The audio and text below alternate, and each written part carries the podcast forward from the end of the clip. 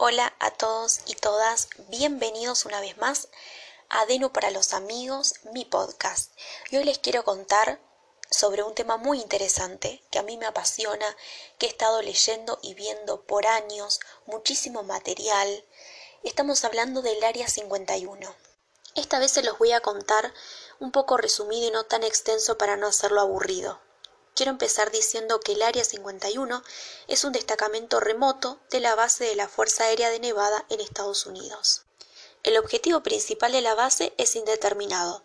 No obstante, con base a las evidencias históricas, es probable que estén llevando a cabo investigaciones y desarrollo con sistemas de armamento avanzados y pruebas experimentales que no son reconocidos oficialmente por el gobierno de los Estados Unidos pero desde hace muchas décadas se especula que ahí hacen experimentos secretos con cuerpos y naves extraterrestres. Lo que atrajo aún más al público curioso. Se dice que la seguridad del lugar tiene la orden de matar a alguien que se acerque a la zona. Se dice que el presidente Bill Clinton no pudo entrar, aunque lo intentó varias veces. En la década del 50 se crearon varios aviones y tecnología avanzada para la época, aviones que fueron utilizados durante la Guerra Fría. Pero el escándalo estalló en la década de los 80, cuando un ex empleado del Área 51 llamado Bob Lazar dio una entrevista, haciendo pública su experiencia como científico en la base. Se dice que contrataron a Bob para crear una nave extraterrestre. Algunas de ellas, según Bob, provenían de otro planeta, pero no se sabe cómo el gobierno los tenía. Se dice que Bob jamás pudo presentar una prueba visible de cómo es un extraterrestre, que solo le mostraron fotos.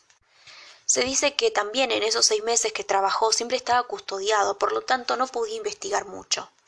Además, le hicieron firmar un acuerdo de confidencialidad, luego fue amenazado de muerte, incluso intentaron matarlo, y por eso quiso hacer público su testimonio, para que se compruebe que todo lo que decía era verdad en caso de que lo mataran. ¿Por qué tanto misterio? Bueno, según los documentos desclasificados de la CIA, en el 2013 se mantuvo oculto el propósito de las instalaciones para que los soviéticos no supieran de qué se trataba. A través de los años, miles de personas de todas partes del mundo dicen haber visto algún objeto volador no identificado. De ahí proviene la palabra ovni, que no necesariamente viene del espacio exterior. Acá en Argentina, en la provincia de Córdoba más precisamente, tenemos un lugar llamado Capilla del Monte, denominada Capital Mundial del Avistamiento de OVNIs. Capilla del Monte es un pequeño pueblo de 10.000 habitantes en el norte de Córdoba, pero es visitado por miles y miles de turistas en busca de experiencias trascendentales, ufológicas o espirituales. Una vez al año se realiza acá el Congreso Internacional de Ovnilogía, un evento multitudinario que se añade a los cientos de planes, paseos y charlas para quienes buscan experiencias holísticas, ufológicas en sus vacaciones. Hay una frase muy conocida acá en Argentina que decimos siempre, los seres humanos no estamos solos.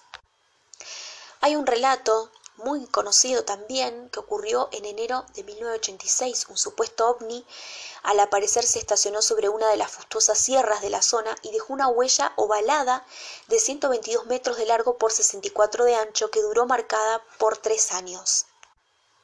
Tres personas que vivían cerca del Cerro Pajarillo dijeron haber visto esa noche una cosa, una cosa redonda con ventanillas y luego una luz roja enseguecedora que iluminó su casa. Y bueno, con el tiempo surgieron teorías de que fue un incendio provocado y controlado para promover a Capilla del Monte como un destino turístico, o que simplemente se trató de una prueba de un misil por parte del ejército. Los avistamientos se pueden hacer desde el cerro Uritorco, que es un cerro que se encuentra en el valle de Punilla, próximo a la localidad de Capilla del Monte. Se puede hacer trekking, se puede acampar, la cantante Madonna alquiló el Uritorco por un día por medio millón de dólares. La cantante habría hecho clausurar el cerro el 21 de diciembre del 2012, el día en que supuestamente iba a llegar el fin del mundo. Bueno, ese era un dato curioso que quería dar, por eso di referencia de este lugar maravilloso, que por cierto, cualquier turista que quiera venir a visitar eh, dentro de los lugares de Argentina es uno de los más lindos, porque tenemos muchos lugares lindos. Pero bueno, volviendo al tema, Voy a nombrar algunas películas, algunas las que a mí me gustaron y una sola serie que también me encantó que trata sobre todo este tema.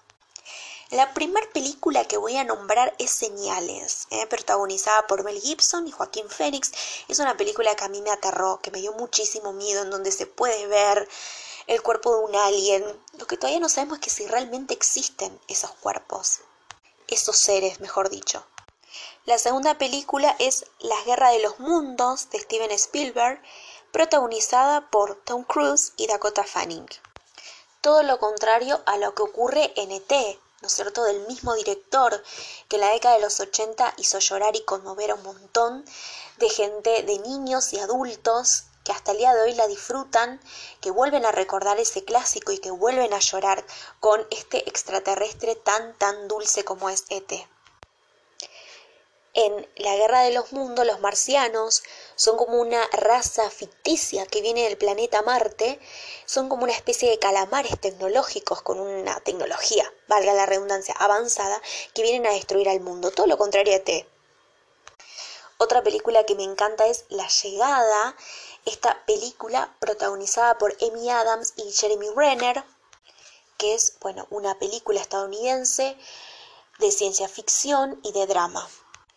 Acá podemos ver 12 naves alienígenas de más de 500 metros de altura que llegaron a la Tierra, situándose bueno, en diversas partes del mundo, del planeta.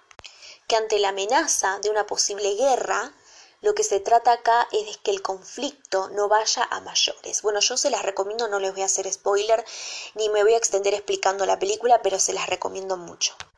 Tenemos comedias también, como lo es en el caso de Hombres de Negro, protagonizada por Will Smith y Tommy Lee Jones. No recomiendo la última, a mí no me gustó. Eh, la de Crims Hemsworth, em, que salió, no sé, el año pasado, creo. Eh, bueno, esa no me gustó, así que me quedo con el clásico.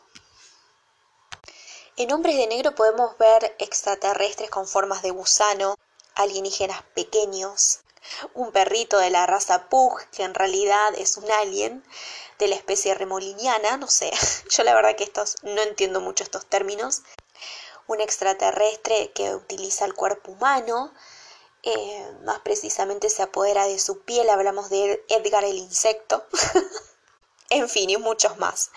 Y cómo olvidarme de Alien el octavo pasajero, peliculón de ciencia ficción y terror protagonizada por Sigourney Weaver, una actriz espectacular. Así que bueno, nada, esas son mis películas. Y la única serie que voy a recomendar porque también sé que hay series que no son tan buenas, pero bueno, la más famosa de todas, estamos hablando de Los Agentes Secretos X, que cuenta con 11 temporadas y una película, que se estrenó allá por el año 1993 y su último episodio fue el 21 de marzo del 2018 protagonizada por Julian Anderson, que es magnífica, que también está en otra serie Sex Education. Es una gran actriz y a mí me encantó en esta serie, la famosa agente Scully. Y David Duchovny, que era su compañero, el agente Smolder.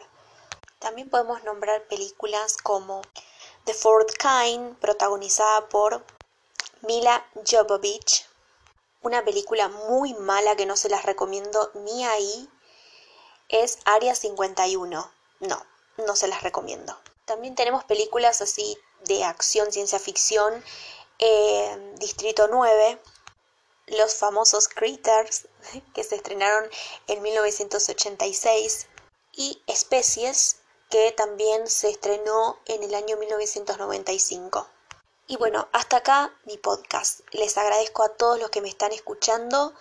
Espero bueno que les guste y nos vemos en otro podcast. Chau, chau.